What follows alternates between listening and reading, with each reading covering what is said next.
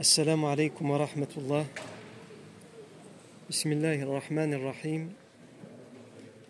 إن الحمد لله نحمده ونستعينه ونستغفره ونعوذ بالله من شرور أنفسنا ومن سيئات أعمالنا. من يهده الله فلا مضل له ومن يضلل فلا هادي له. أشهد أن لا إله إلا الله وحده لا شريك له وأشهد أن محمدا عبده ورسوله صلى الله عليه وآله وسلم. يا أيها الذين آمنوا اتقوا الله حق تقاته ولا تموتن إلا وأنتم مسلمون. يا أيها الناس اتقوا ربكم الذي خلقكم من نفس واحدة وخلق منها زوجها وبث منهما رجالا كثيرا ونساء واتقوا الله الذي تساءلون به والأرحام إن الله كان عليكم رقيبا. يا أيها الذين آمنوا اتقوا الله وقولوا قولا سديدا. يصلح لكم أعمالكم ويغفر لكم ذنوبكم. ومن يطع الله ورسوله فقد فاز فوزا عظيما. أما بعد فإن أصدق الحديث كتاب الله تعالى وخير الهدي هدي سيدنا محمد صلى الله عليه وسلم وشر الأمور محدثاتها وكل محدثة بدعة وكل بدعة ضلالة وكل ضلالة في النار. ثم أما بعد On revient à l'étude de la biographie du prophète Mohammed sallallahu alayhi wa, alayhi wa sallam. Le prophète Mohammed sallallahu alayhi wa sallam, à propos de qui Al-Qadi Ayyad disait ومما زادني شرفا وتيها وكدت بأخمصي أطأ الثريا دخولي تحت قولك يا عبادي وأن صيرت أحمد لي نبيا Qadi Ayyad, dans ces deux petites rimes, il résume le ressenti que le musulman doit avoir avec, le, avec Allah Azzawajal, avec le prophète sallam et avec le statut qu'il a face à Allah et face au prophète Mohammed sallam. il dit Et ce qui est venu m'augmenter en honneur et en éloge, ce qui fait que je suis honoré, que je suis privilégié en tant qu'être humain, c'est quoi? Il dit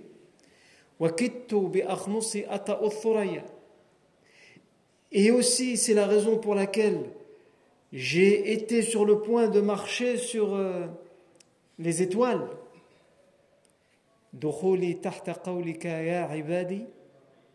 c'est le fait que lorsque tu dis, donc on s'adresse à Allah, lorsque tu dis Ya Allah, Ya ibadi, ô mes serviteurs, il y a plein de versets où Allah s'adresse à nous, il dit ô mes serviteurs.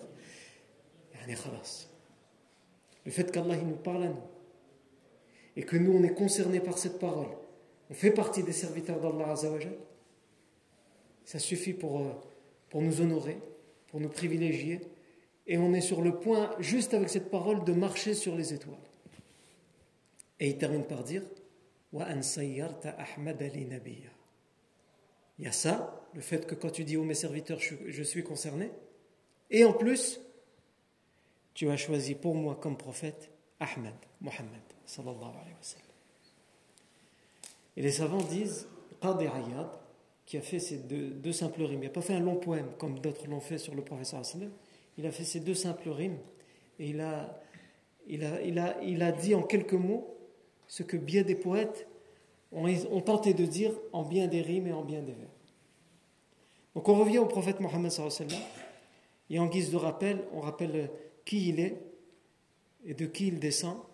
Mohammed sallallahu alayhi wa sallam, ibn Abdullah, fils de Abdullah, ibn Abdul Muttalib, ibn Hashim, ابن عبد مناف ابن قصي ابن كلاب ابن مرة ابن كعب ابن لؤي ابن غالب ابن فهر ابن مالك ابن النضر ابن كنانة ابن خزيمة ابن مدركة ابن إلياس ابن مضر ابن نزار ابن معد ابن عدنان Ce sont tous les ascendants, tous les ancêtres du prophète.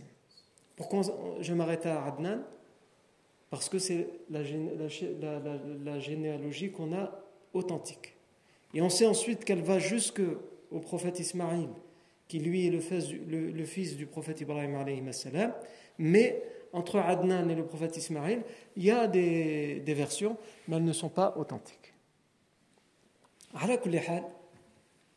Comme on a repris depuis deux semaines après une pause estivale, on a fait un, rappel des grands événements entre la naissance du prophète et la révélation, ces 40 ans.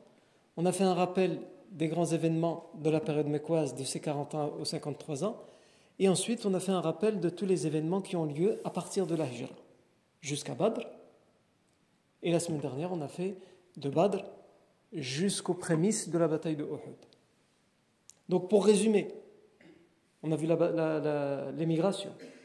Après l'émigration, il y a eu l'expédition de euh, euh, Sif.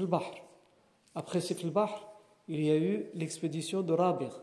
Après Rabir, il y a eu l'expédition de Al-Kharrar. Après l'expédition de Al-Kharrar, il y a eu l'expédition de Al-Abwa, qui était aussi surnommée Waddan. Ensuite, il y a eu l'expédition de Al-Ushayra. Ensuite, il y a eu l'expédition de euh, Safwan ou Badr al-Oula, et ensuite il y a eu l'expédition de Nakhla. Ensuite, il y a eu la prescription de l'obligation de Ramadan avec le changement de la Qibla, il y a eu la prescription de Zakat al-Fitr. Et ensuite est arrivée la bataille de Badr. On a rappelé les grands événements, les grandes étapes de la bataille de Badr. Je ne vais pas revenir dessus. En tous les cas, c'est une bataille qui, même si les musulmans étaient beaucoup moins nombreux, trois fois moins nombreux que les idolâtres, ça a été une victoire éclatante pour les musulmans. Et après la bataille de Badr, il y a eu l'expédition de Bani Sulaym. Ensuite, après les Bani Sulaym, il y a eu la tentative d'assassinat du professeur sallam qui a été euh, tentée par euh, ibn Wahb al-Jumahi, mais qui va se terminer finalement par la conversion à l'islam de Umayr ibn Wahb al-Jumahi. Ensuite, il y a euh, l'événement des Bani Qaynuqa, la tribu des Bani Qaynuqa, qui a été exilée puisqu'elle a rompu le pacte de, non-agression et de, de, vivre ensemble de Medina. Ensuite, il y a eu, euh, après Bani Qaynuqa, il y a eu l'expédition de Sawiq, qu'Abu Sufyan avait menée pour rompre le serment qu'il avait fait, après la, défaite de Badr. Ensuite, après la bataille de Sawiq, il y a eu le mariage de Ali anhu, avec la fille du professeur Hassan, Fatima.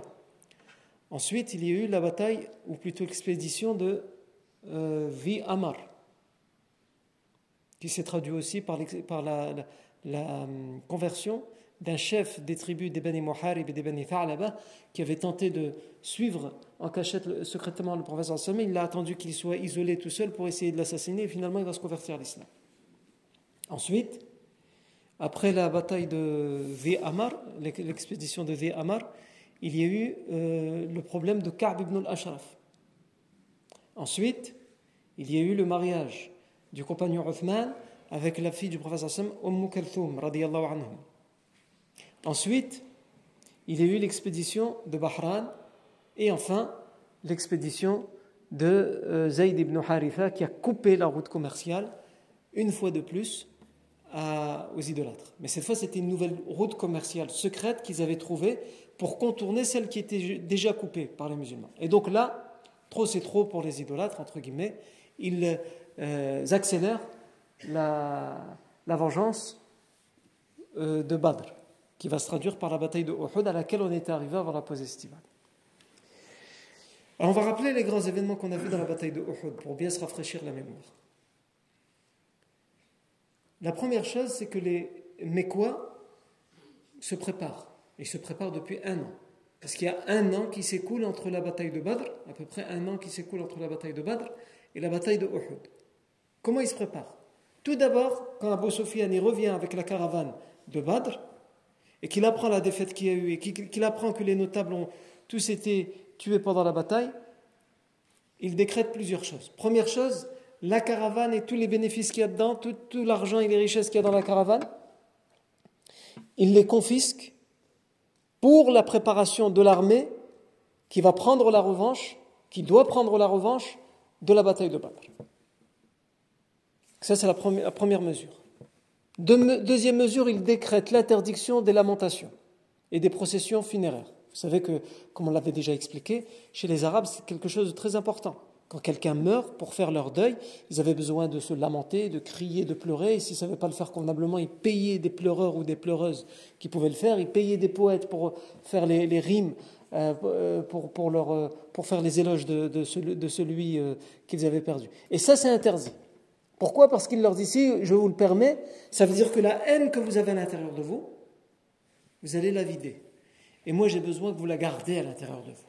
Gardez votre haine contre les musulmans, votre rancœur, comme ça, le jour de la bataille, de la revanche, à cette époque-là, ils ne savent pas encore que ça va s'appeler la bataille de Uhud, eh bien, ce jour-là, vous pourrez sortir votre haine. Non. Ensuite, il interdit la négociation de la libération des prisonniers de Badr, même si ça, quelques temps après, ça va être annulé. Et ensuite, il fait son serment personnel qu'on a déjà rappelé la semaine dernière. Mais ça, c'est les mesures immédiates. Pendant un an, il y a beaucoup de choses qui sont mises en place. Premièrement, l'entraînement militaire. Parce que pour Badr, ils ne se sont pas entraînés. Donc là, ils s'entraînent. Et en particulier, ils vont s'entraîner à l'exercice du tir à la lance parce que les Arabes n'excellaient pas dans, cet exercice-là. C'était quelque chose que les Abyssiniens, les Éthiopiens de l'époque, ils savaient faire, ils faisaient à la perfection, et souvent louaient leur service justement pour ça. Et là, ils vont avoir l'idée, les Arabes euh, idolâtres de Makkah, ça va les aider, de s'entraîner à ça. Ils savent se battre avec les épées, ils savent tirer aux flèches, mais ils ne savent pas se battre avec les lances. Viser de loin, malgré la poussière, malgré qu'il y ait des gens sur le champ de bataille, et réussir à toucher quelqu'un. Et donc ils s'entraînent à ça. Il, euh, donc il y a l'entraînement militaire. Ensuite, il y a l'appel aux tribus. D'abord, il y a l'appel de la mobilisation générale de la Mecque. La Mecque est mobilisée. Tous les, tous les hommes en âge de combattre ont l'obligation de participer à la bataille de Uhud ou d'envoyer quelqu'un à sa place. Avant, c'était comme ça. Soit il y va, soit il envoie quelqu'un à sa place. Il peut envoyer qui? S'il a un esclave, par exemple, vas-y à ma place. Ou alors, quelqu'un qui est endetté. Pour lui, il lui doit de l'argent à lui, ou il doit de l'argent à quelqu'un d'autre. Et en échange de l'effacement de sa dette, donc s'il est endetté, pour lui, il peut lui dire Moi j'y vais pas, tu vas à ma place, et en échange de ça, ta dette est effacée. Ou alors s'il doit de l'argent à quelqu'un d'autre et qu'il n'arrive pas à rembourser, il peut lui proposer aussi Tu vas à ma place pour la bataille et je paye ta dette à ta place. Moi j'ai les moyens de payer la dette. Et en échange de quoi tu, y vas à ma place. Non. Donc, en tous les cas, il y a une mobilisation générale. Après, s'il y en a qui ne vont pas, en tout cas, ils doivent envoyer quelqu'un à leur place, qui les représente. Ensuite, il y a le rôle qui va être joué par les femmes pendant cette année-là de mobilisation et aussi euh, pendant la bataille de Uhud. On a vu qu'elles viennent, elles galvanisent, elles font des poèmes pour galvaniser, pour inciter au combat. Ensuite, il y a le rôle des émissaires, les diplomates. Les Quraysh, les, Arabes de la Mecque, envoient leurs diplomates à toutes les tribus avoisinantes et les tribus alliées pour les mobiliser aussi et pour leur rappeler que c'est une affaire qui les concerne également, qu'ils doivent les aider en argent, en armes et aussi en hommes. Et aussi, ils envoient des poètes, des poètes dans les tribus, dans les grandes familles, pour galvaniser les gens, pour leur remonter le moral et pour les inciter aussi à, ça. On avait vu l'exemple du poète Abu Azza, si vous vous rappelez. C'était un poète qui a fait beaucoup de tort avec sa langue, de beaucoup de propagande avec sa langue. La guerre de la communication avant, à cette époque-là, entre les armées, c'était ça. C'était à travers les poèmes. Et les poètes, ils jouaient un grand rôle. Ils jouaient le rôle des médias aujourd'hui, d'une certaine manière. Et donc, ils jouaient ce rôle de la guerre de communication. La, la guerre, c'est aussi la guerre de communication. C'est gagner, euh, mettre l'opinion publique de son côté. Et donc, ils utilisaient les poètes pour qu'ils aillent, euh, avec leurs poèmes, leurs rimes, euh, essayer de mettre l'opinion publique de leur côté et inciter les gens à se mobiliser pour cette revanche. Et on avait vu qu'Abu Azzal l'avait déjà fait pour la bataille de Badr. Et il avait été fait prisonnier par les musulmans à la bataille de Badr. Et alors que tous les prisonniers idolâtres, ils avaient été libérés contre rançon, lui, il n'y a personne qui a payé sa rançon. Et donc il a, eu, euh, il a proposé un arrangement, le professeur Hassan lui a proposé un arrangement. Il lui a dit, je veux bien te libérer contre, contre aucune rançon, puisque personne ne te réclame apparemment. Je te demande une seule chose contre ta libération. Ce que tu as fait contre nous avec ta langue, avec tes rimes, avec ton éloquence, que tu ne le refasses plus jamais. Il a dit, alors je m'engage. Je donne mon engagement que plus jamais je ne ferai ça. Et le professeur Sam lui a dit, mais attention, je te libère, c'est un engagement. Ne le refais pas. Ne t'inquiète pas. Je donne mon engagement. Il veut sa liberté. Et donc il s'engage. Et Abu Sufyan, les notables de la Mecque, ils viennent le voir, ils lui disent, euh, quand après sa libération et quand il mobilise tous les poètes pour cette guerre de communication et pour la propagande, ils viennent le voir et lui disent, c'est pas normal. Tous les poètes sont mobilisés, toi tu restes chez toi. Et il va leur expliquer, moi j'ai donné mon engagement. C'était ma rançon. C'était contre ça que j'ai été libéré. Je ne peux pas rompre cet engagement. Et Abu Sufyan, euh, vont, euh, les notables vont lui proposer que s'il euh, reprend du service, d'une certaine manière, il s'engage à ce que s'il lui arrive quoi que ce soit, s'il est capturé, s'il est tué, etc., à cause de, sa reprise du service, il s'engage à ce que ses enfants ne manqueront jamais de rien, qu'ils prendront en charge sa famille et ses enfants. Et lui, c'était quelqu'un qui gagnait sa vie juste avec son éloquence, et on a vu que ce n'est pas quelqu'un de reconnu, d'un grand statut. Il avait juste la compétence de la poésie qui l'aidait un petit peu à gagner un peu d'argent, et la preuve qu'il n'avait pas un grand statut, qu'il n'était pas reconnu, c'est que quand euh, tout le monde a été libéré, lui, il a attendu, il n'y a personne. Voilà. Donc, il va accepter elle va reprendre du service. Et on va, reprendre, on va, reparler de lui parce que il va se faire capturer une seconde fois à la fin de la bataille de Uhud. Mais ça, on le, verra plus tard puisqu'on n'est pas encore arrivé à ce, moment-là. Euh, donc, c'est pour dire comment les, idolâtres préparent la revanche de, contre la bataille de Badr. Il y a, euh, après la, mobilisation et la préparation, donc au moment où la bataille de Uhud, donc au moment où ils vont sortir de Mecca, les idolâtres sortent et immédiatement, l'oncle du professeur Hassan qui vit à Mecca et qui cache son islam, l'Abbas ibn Abdel Muttalib,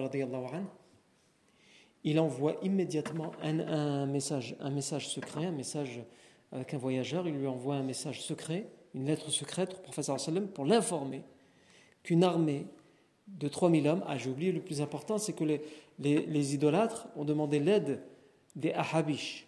Je vais pas revenir sur les Ahabish. Qui sont les Ahabish C'est une sorte de milice qui, leur compétence, leur métier, c'est de faire la guerre.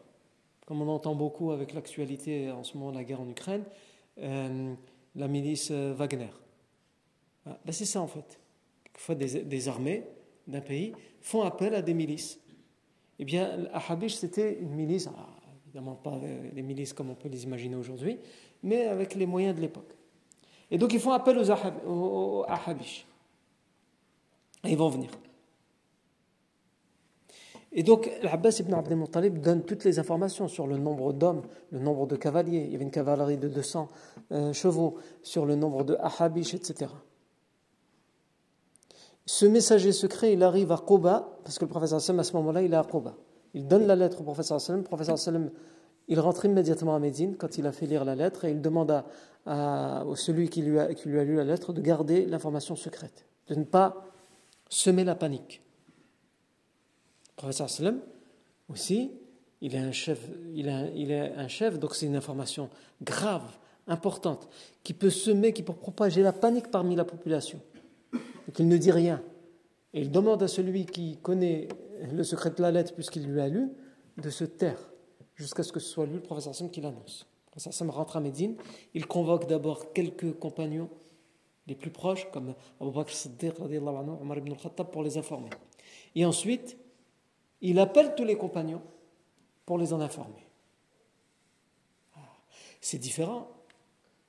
Et si on se met à la place de cette population, d'apprendre qu'il y a une armée de 3000 personnes enragées, assoiffées pour la vengeance, qui déboule sur nous, c'est différent de l'apprendre par notre chef, en qui on a confiance, et qui va dire voilà, ne vous inquiétez pas, il y a une armée qui arrive, mais on est au courant, on l'a su, ils ont voulu garder ça secret, mais nous on l'a su, et donc on va préparer ensemble comment on va les recevoir. Ou alors, il y a quelqu'un qui vend la mèche, et que tout le monde parle, et qu'il y a des rumeurs, et qu'on ne connaît pas la vraie information, et que la panique gagne les cœurs. Comment on a dit, encore une fois, la guerre de communication. Et donc, le professeur sallam réunit les compagnons et il les consulte. Il les consulte, mais avant d'écouter leurs opinions, il leur dit voilà. Donc on a, deux options qui s'offrent à nous.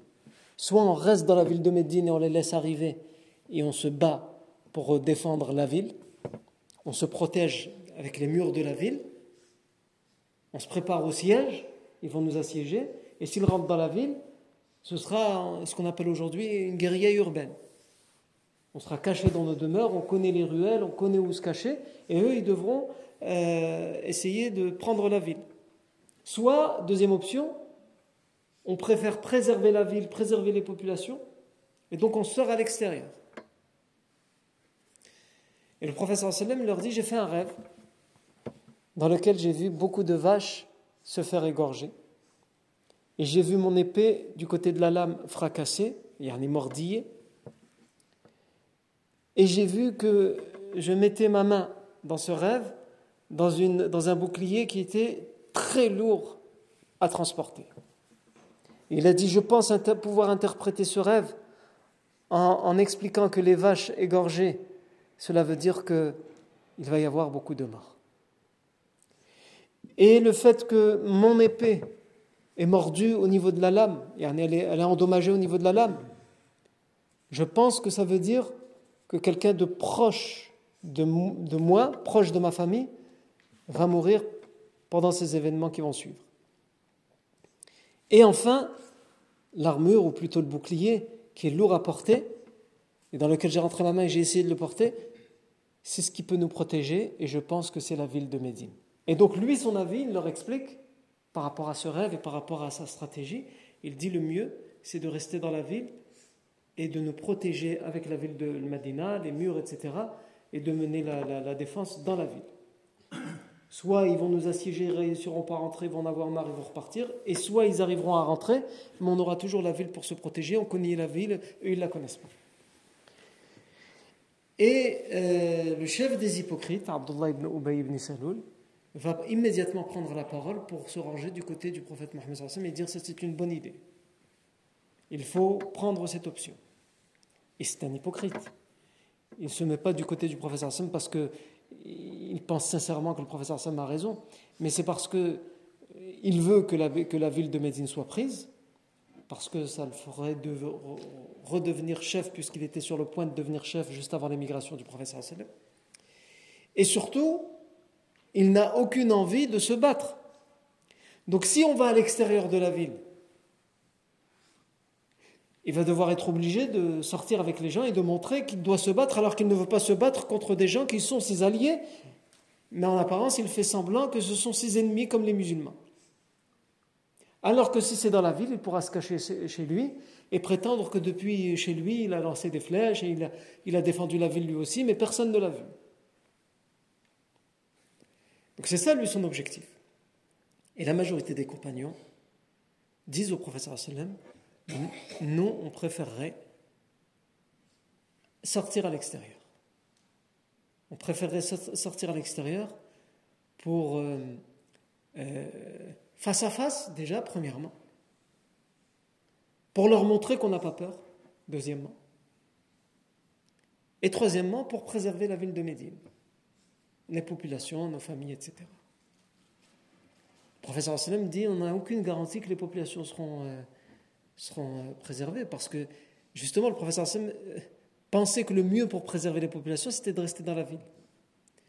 Parce qu'il il, il se disait que s'il sortait et qu'il perdait la bataille, qui empêcherait les idolâtres de revenir vers Médine pour l'attaquer? D'ailleurs, c'est ce qu'ils vont essayer de faire après l'échec, mais le professeur Hassan va tout de suite avoir une stratégie, un plan pour les empêcher, c'est ce qu'on verra plus tard, puisqu'on n'est pas encore arrivé à cet événement.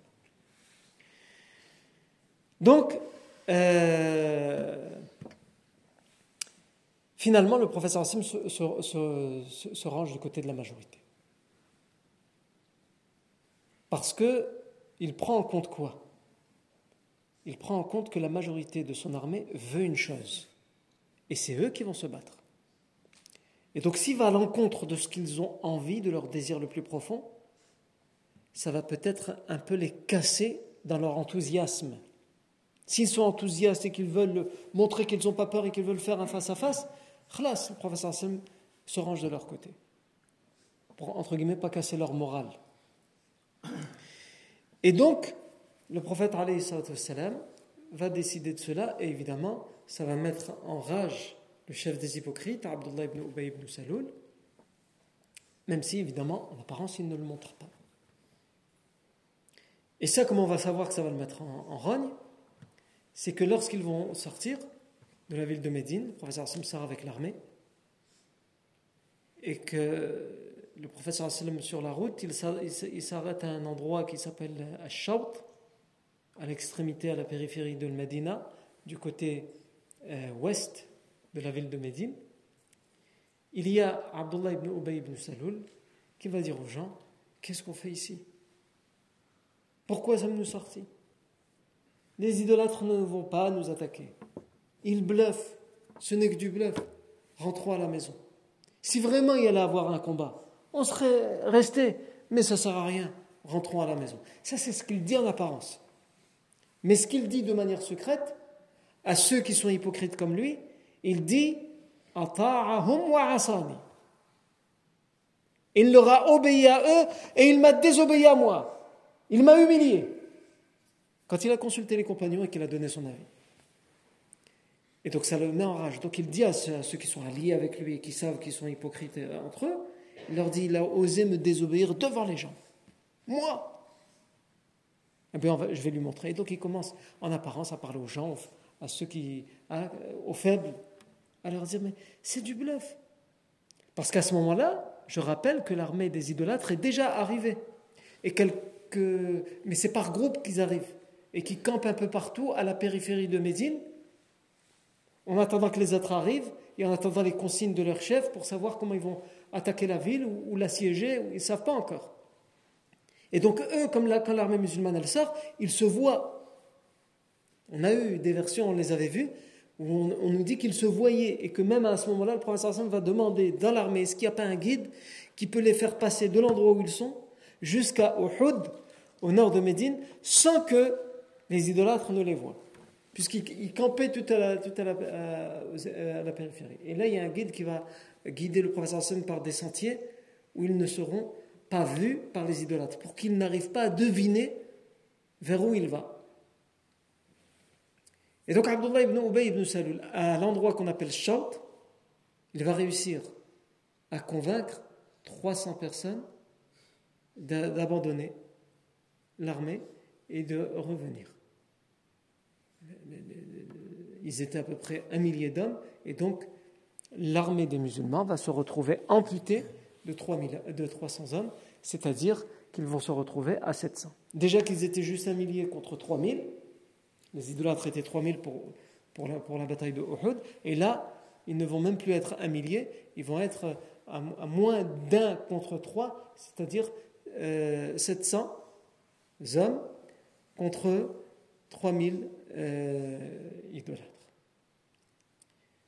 Ensuite, le prophète sallallahu va s'arrêter également à un endroit, il va camper, et il va passer en revue l'armée et il va renvoyer, selon les versions certaines authentiques, d'autres faibles, en fonction des compagnons, il va renvoyer, selon, si on prend toutes les versions, qu'elles soient authentiques ou faibles, et qu'on ne s'occupe pas des chaînes de transmission, Parce qu'évidemment, quand je fais des rappels comme ça, je m'occupe plus des chaînes de transmission. Je vous dis mais nous, quand on, étudie en détail chaque événement, on le dit, si c'est authentique, c'est pas authentique, s'il y a divergence entre les spécialistes de chaînes de transmission.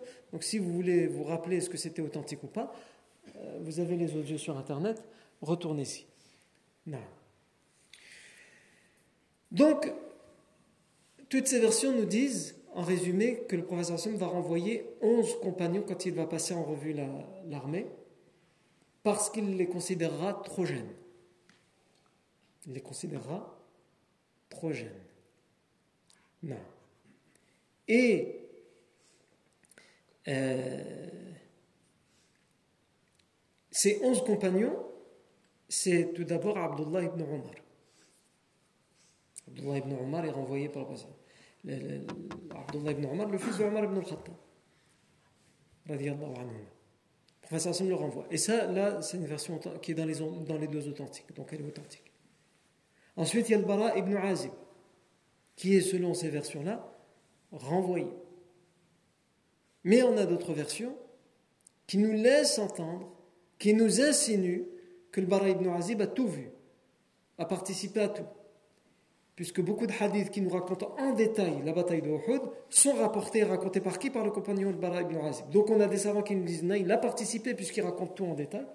Et d'autres savants ils disent non, il n'a pas participé. Et peut-être que ce qu'il nous raconte, il l'a entendu de quelqu'un d'autre, d'un autre compagnon. Ou peut-être qu'il a été renvoyé, mais qu'il a regardé. Il s'est mis à l'écart parce qu'il n'avait pas le droit de combattre. Et il a regardé. C'est comme ça qu'il a pu raconter tout ce qui s'est passé. Ensuite, il y a euh, Oussama ibn Zayd qui est renvoyé. Ensuite, il y a Usayd ibn Hudayr.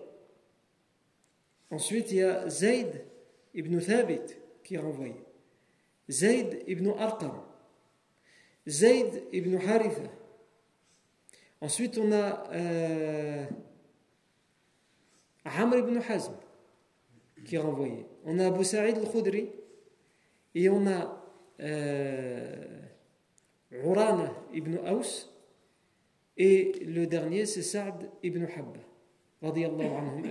Ce sont les onze compagnons qui sont cités par toutes ces versions, qui nous disent, selon toutes ces versions, certaines authentiques, d'autres faibles, qui disent ce sont tous ceux qui ont été renvoyés parce que le professeur Sam les a considérés comme trop jeunes.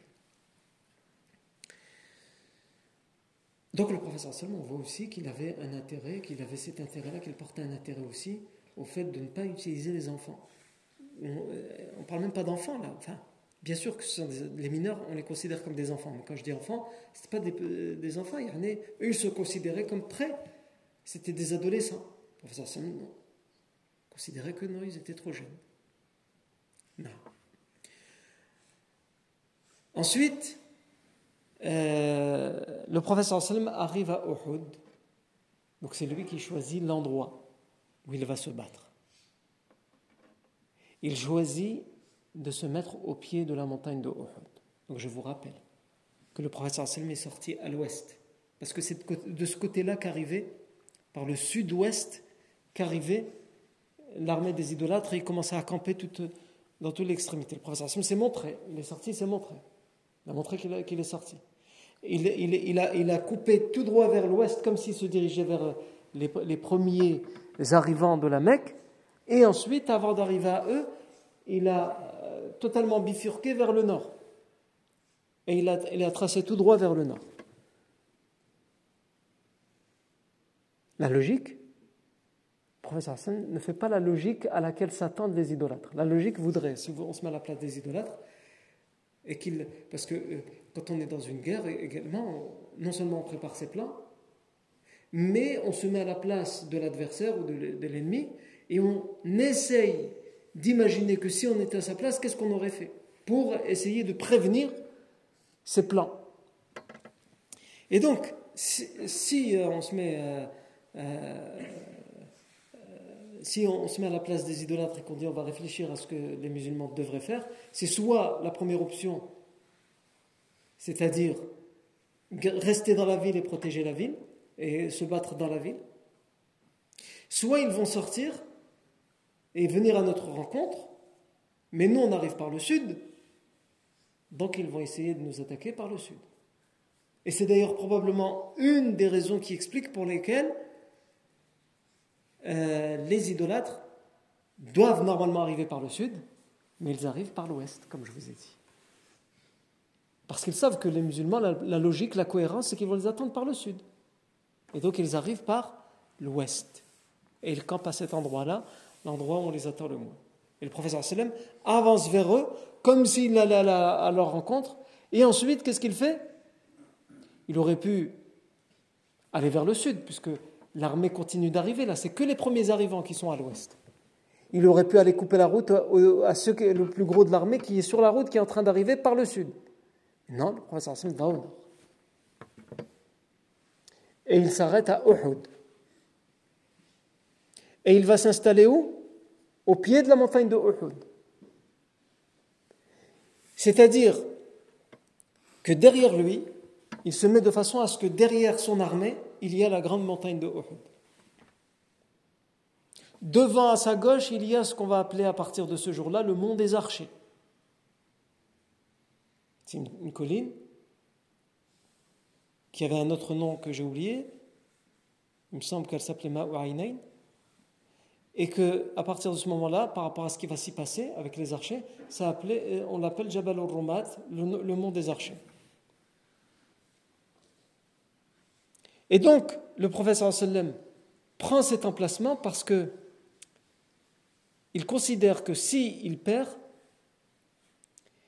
il a besoin d'un endroit où il peut se réfugier avec ses hommes, et avec les blessés, avec les survivants, où ils ne pourront pas être pris. Et donc, quoi de mieux que la, que la montagne de Uhud? Les idolâtres, quand ils le voient se mettre à cet endroit, ils se disent, mais c'est pas stratégique du tout, parce qu'ils se disent, il se met lui-même en étau. Il a derrière lui la montagne, donc il ne peut pas s'enfuir. Et devant lui, il aura nous.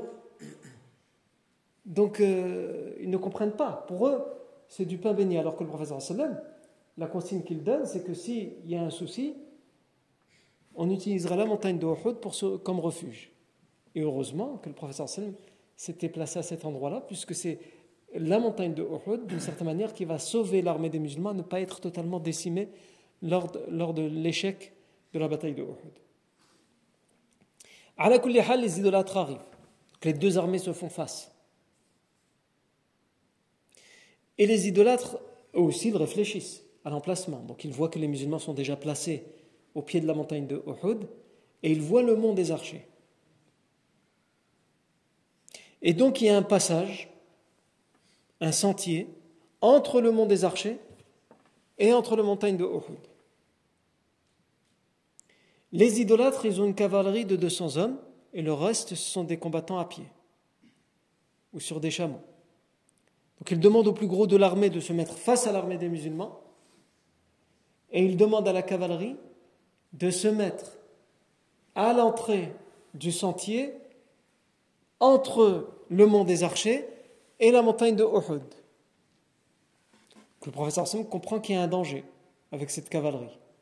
Et donc il demande à 50 archers, 50 euh, compagnons qui savent, qui excellent dans le tir aux flèches, de se positionner sur le mont qu'on appelle à partir de ce moment-là le mont des archers pour, et il leur donne comme consigne, de ne s'occuper que de cette cavalerie qui s'est mise au pied du mont des archers.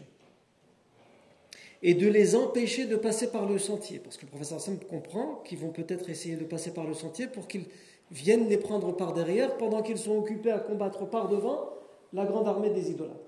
Le professeur Sam dit à ces 50 archers qui savent bien viser ne vous occupez de rien, si ce n'est les archers.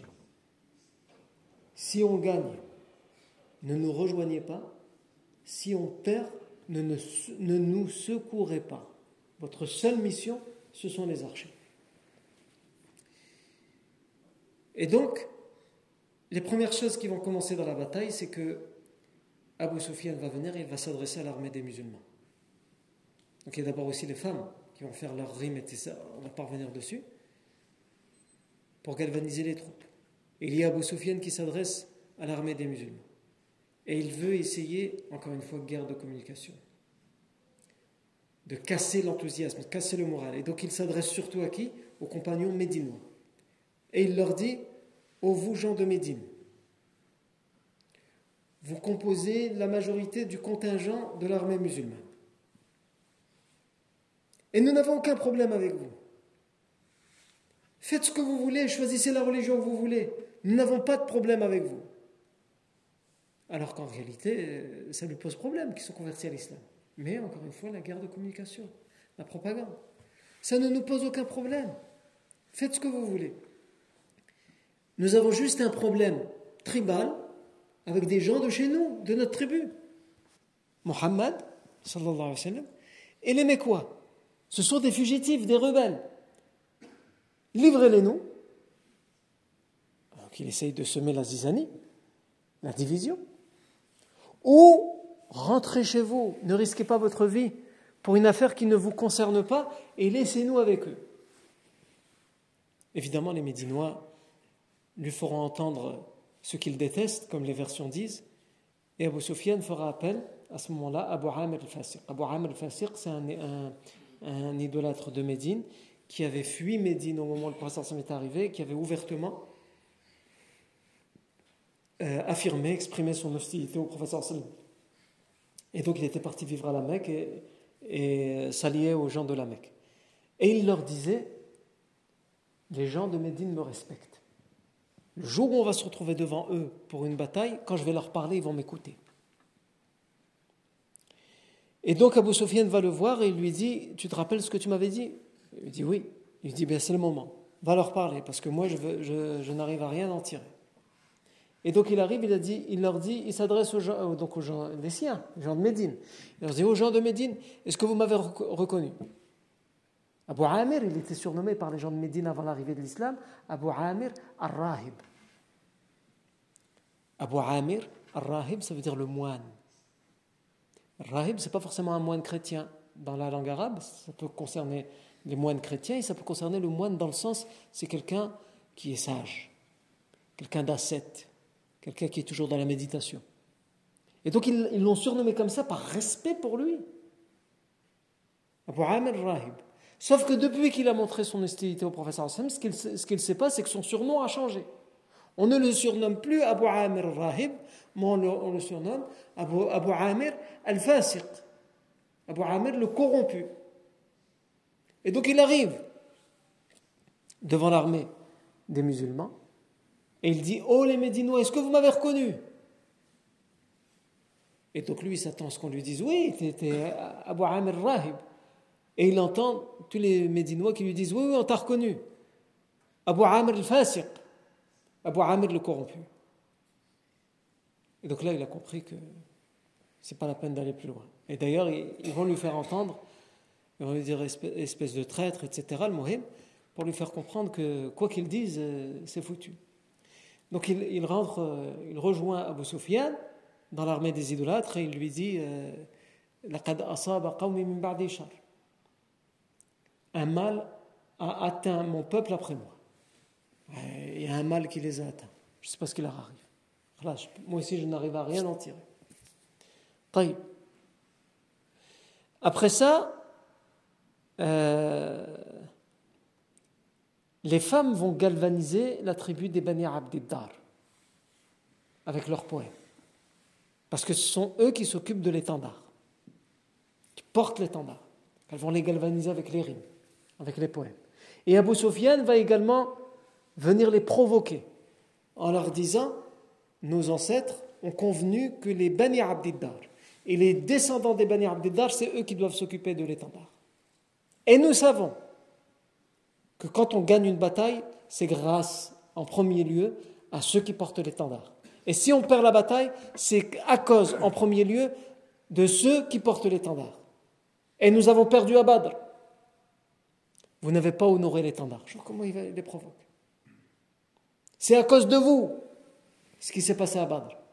Alors s'il vous plaît, donnez-nous cet étendard. On va mieux s'en occuper que vous. Lui, Abu Sufyan, il ne veut pas de l'étendard. Mais c'est pour euh, en eux l'esprit tribal. C'est comme ça qu'il fonctionnait. Et c'est comme ça qu'on était chef. qu'on avait la compétence d'un chef, c'est savoir quelle est la clé de chaque personne. Et lui, c'est son peuple. Il sait comment il va les. Et donc, les Bani Abdiddar disent Nous, on va vous donner l'étendard à vous.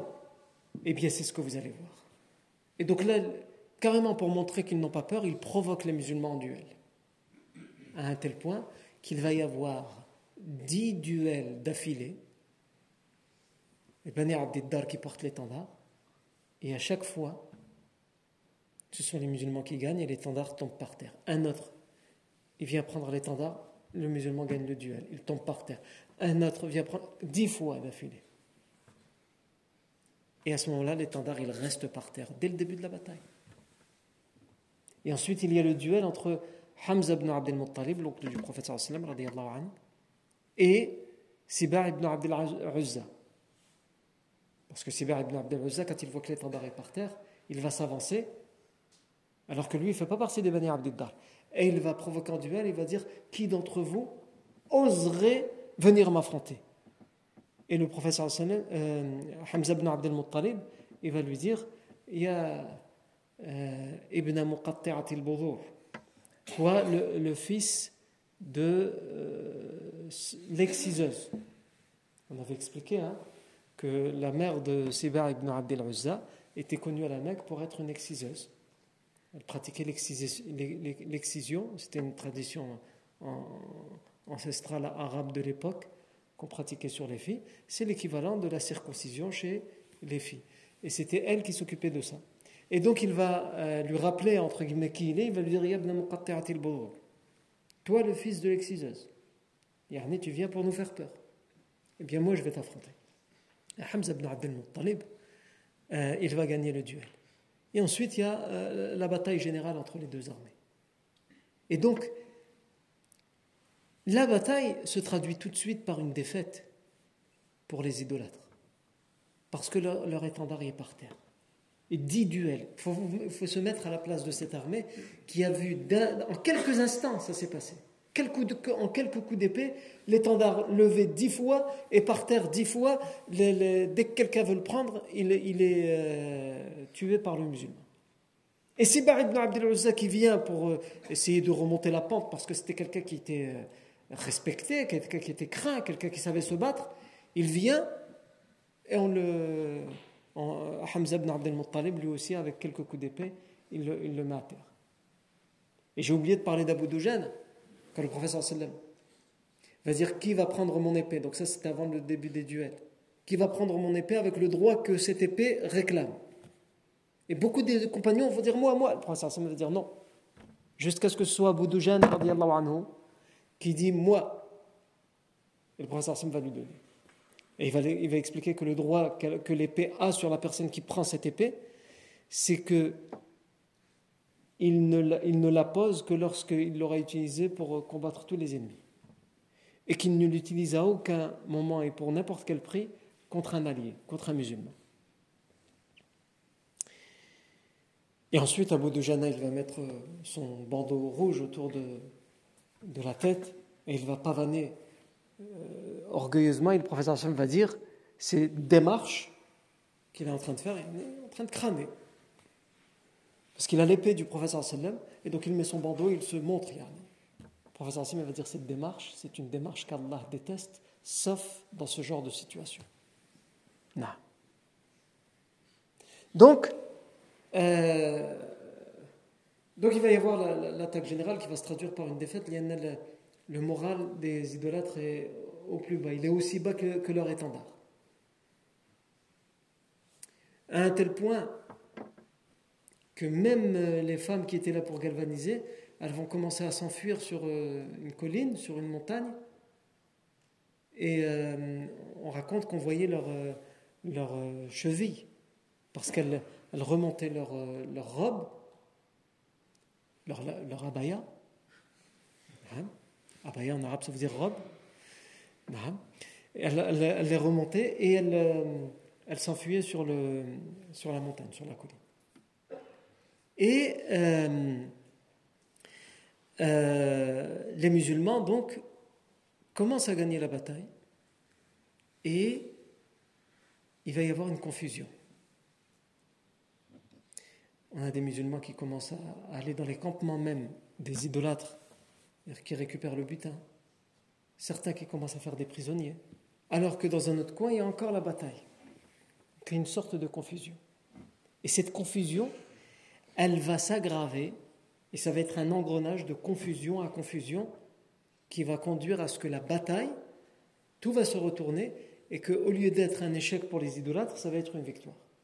Et au lieu d'être une victoire pour les musulmans, ça va être un échec. Donc la première confusion, elle est là. Est dans le fait que la bataille n'est pas totalement terminée. On a déjà des personnes qui vont prendre du butin, d'autres qui font des prisonniers. Et les archers qui sont sur le mont des archers voient de loin tout ça. Ils voient qu'il y a des gens qui sont dans le campement des idolâtres qui prennent du butin, d'autres qui font des prisonniers. Et c'est fini. La bataille est finie. Le chef, Abdullah ibn Jubayr, des archers leur dit non. Le professeur Sam nous a dit, il nous a donné une consigne claire, on ne quitte pas cet endroit. Et oui, mais il a dit ça, c'était une façon de parler pour dire que euh, pendant toute la bataille, on doit, euh, pour aucune raison, on doit quitter cet endroit. Mais là, c'est bon, c'est fini. On peut les rejoindre. Et le, 40 des archers vont descendre du mont pour rejoindre l'armée. Et seulement 10 avec leur chef, 9 avec leur chef, ça fait 10, vont rester sur le mont des archers. Khalid ibn al-Walid, qui avait fait déjà plusieurs tentatives, hein, mais qui était retenu par les flèches des archers. Donc ils ont servi à quelque chose. Mais Khalid ibn al-Walid, quand il voit que les 40 partent et qu'il reste juste une dizaine, il dit c'est bon, on va pouvoir passer. Mais avant de passer, on ne pourra passer qu'après avoir éliminé ces personnes-là. Donc il envoie un groupe sur la colline, puisque maintenant ils sont plus que 10, pour les tuer. Ils sont tous exécutés. Et il ordonne à la cavalerie de passer par cet endroit pour prendre l'armée des musulmans en étau. Khalid ibn Walid va ordonner à la cavalerie de galoper à toute vitesse pour prendre l'armée des musulmans par derrière, à toute vitesse, sur des chevaux, donc c'est impressionnant. Et en même temps, il va leur demander de tous faire un cri tous ensemble. Pourquoi? Pour affoler les musulmans et pour prévenir les idolâtres qui sont en train de fuir devant qu'ils arrivent. C'est leur plan, c'est le signal du plan. S'ils arrivent à passer par derrière, ils devaient faire un cri pour que les idolâtres sachent que la cavalerie arrive et donc ils peuvent les prendre entre guillemets en étau, ils peuvent les prendre en sandwich. Et donc ils vont faire ce cri. Donc les musulmans, ça, interpelle les musulmans, les musulmans se retournent. Qu'est-ce qu'ils voient les musulmans? Ils voient, donc déjà il y a la première confusion, ils sont séparés. Il y a ceux qui prennent le butin, ceux qui prennent font les prisonniers, ceux qui continuent le combat. Ils entendent un cri qui les affole. Et qu'est-ce qu'ils voient? Ils voient la cavalerie qui arrive, qui déboule, alors qu'elle est censée être retenue par les archers. Et donc, le réflexe, c'est qu'ils regardent sur le mont des archers. Plus personne sur le mont des archers. Quelques dépouilles, celles des dizaines d'archers qui étaient restés. Ils cherchent l'étendard, parce que je vous ai dit, c'est de, confusion à confusion, tout va s'enchaîner. Ils cherchent, ils cherchent leur étendard. Sauf qu'entre-temps, comme on l'avait expliqué, c'est qui qui portait l'étendard des musulmans? Mus'ab ibn Umar anhu. Il va se faire tuer. Donc l'étendard des musulmans est par terre comprennent pas comment ça. On est en train de gagner. L'étendard, il est où? Ils cherchent le prophète Mohammed de leur regard. Ils ne le trouvent pas, ils ne le voient pas. Donc, comme je vous dis, de confusion à confusion. Et ensuite, euh, j'ai oublié de dire deux choses. Plusieurs choses, mais ça fait partie de tous les événements qu'on avait déjà vus. Hamza ibn Abdel Muttalib, euh, il va être, c'est avant ça qu'il est tué par Wahsh. Mais c'est ça qui va galvaniser encore plus les musulmans et qui va être la cause de leur victoire. J'ai oublié de dire aussi que le premier martyr, c'est Abdullah ibn Haram, le père du compagnon Jabir ibn Abdullah. Et j'ai oublié de dire aussi que le fils d'Abu Amir al-Fasiq, qui était lui un compagnon sincère, Handal ibn Abi Amir, et qui était ce jour-là, qui était venu, qui avait quitté son épouse la nuit de noces. C'était son mariage. Et il s'était joint à l'armée. Il va tout de suite, dès le début de l'armée, essayer d'aller tuer Abu Sufyan. Il va réussir à traverser tous les rangs des idolâtres pour se mettre face à Abu Sufyan et le provoquer en duel. Et il va presque battre Abu Sufyan. Et lorsque les idolâtres autour voient que leur chef, Abu Sufyan, est, en péril, là, il va, il va être tué, ils viennent et ils, tuent euh, ibn Abi Amir pour pas qu'ils tuent leur chef? Non. Donc je reviens aux confusions qui vont mener à la défaite des musulmans. La dernière des confusions, c'est que qu'on n'a pas encore vu, c'est que il y a une rumeur qui va euh, se propager parmi les idolâtres et parmi les musulmans qui dit le prophète Mohammed a été tué. Les idolâtres disent nous l'avons tué, des musulmans disent il a été tué. Certains même, il y a un idolâtre qui va même dire c'est moi, je l'ai tué, je l'ai tué, c'est moi, il est mort, je vous le garantis. Et d'autres qui vont dire moi aussi j'ai vu. Et on va expliquer, parce qu'on n'avait pas encore fait cet événement-là de cette rumeur, pourquoi il va y avoir cette rumeur. Et donc, ça va augmenter la, confusion puisque beaucoup vont penser que le professeur Sami est mort. Et donc, évidemment, ça casse encore plus l'enthousiasme de certains. Et euh, on avait vu, c'est le dernier point qu'on avait vu juste avant de, prendre de faire la pause estivale, le, que Hussein ibn Jabir, le père, du compagnon euh, ibn Yaman, donc Hussein ibn Jabir, qui était aussi surnommé Al-Yaman, c'est un vieil homme et participe pas à la bataille. Et au début de la bataille, il sort à la périphérie de la ville pour voir ce qui se passe. Et il regarde autour de lui, il y a son beau-frère. Il y a le mari de sa sœur, qui s'appelle Thabit ibn Waqsh, selon certaines versions, Thabit ibn Uqaysh, ou selon d'autres versions, Thabit ibn Uqaysh. Ils sont tous les deux là à regarder, et il y en a un des deux qui dit à l'autre T'as remarqué? Ah, Bah quoi? La bataille? Non, pas ça. Regarde autour de nous, avec des femmes et des enfants. La honte? On est resté là? Alors, ce sont des vieillards, ils ont, ils ont une bonne raison. Honte à nous si on reste là. Et donc ils vont rejoindre l'armée. Sauf que euh, ils arrivent au moment de la confusion. Et donc, euh, on avait expliqué que le Hussein, euh, Ibn Jabir, qui est surnommé Yaman, il va être euh, tué par erreur par des musulmans. Quant à Thabit ibn, euh, lui, il va être tué par les idolâtres. Non. À un tel point que son fils, Jabir ibn Abdullah, le professeur Hassan, va demander à ce que. Il va lui donner le prix, une, un prix, parce que quand quelqu'un est tué par erreur, évidemment, il a droit, sa famille a droit à des, dédommagements, à fouane. Évidemment, ça fait parvenir la personne, mais c'est la moindre des choses.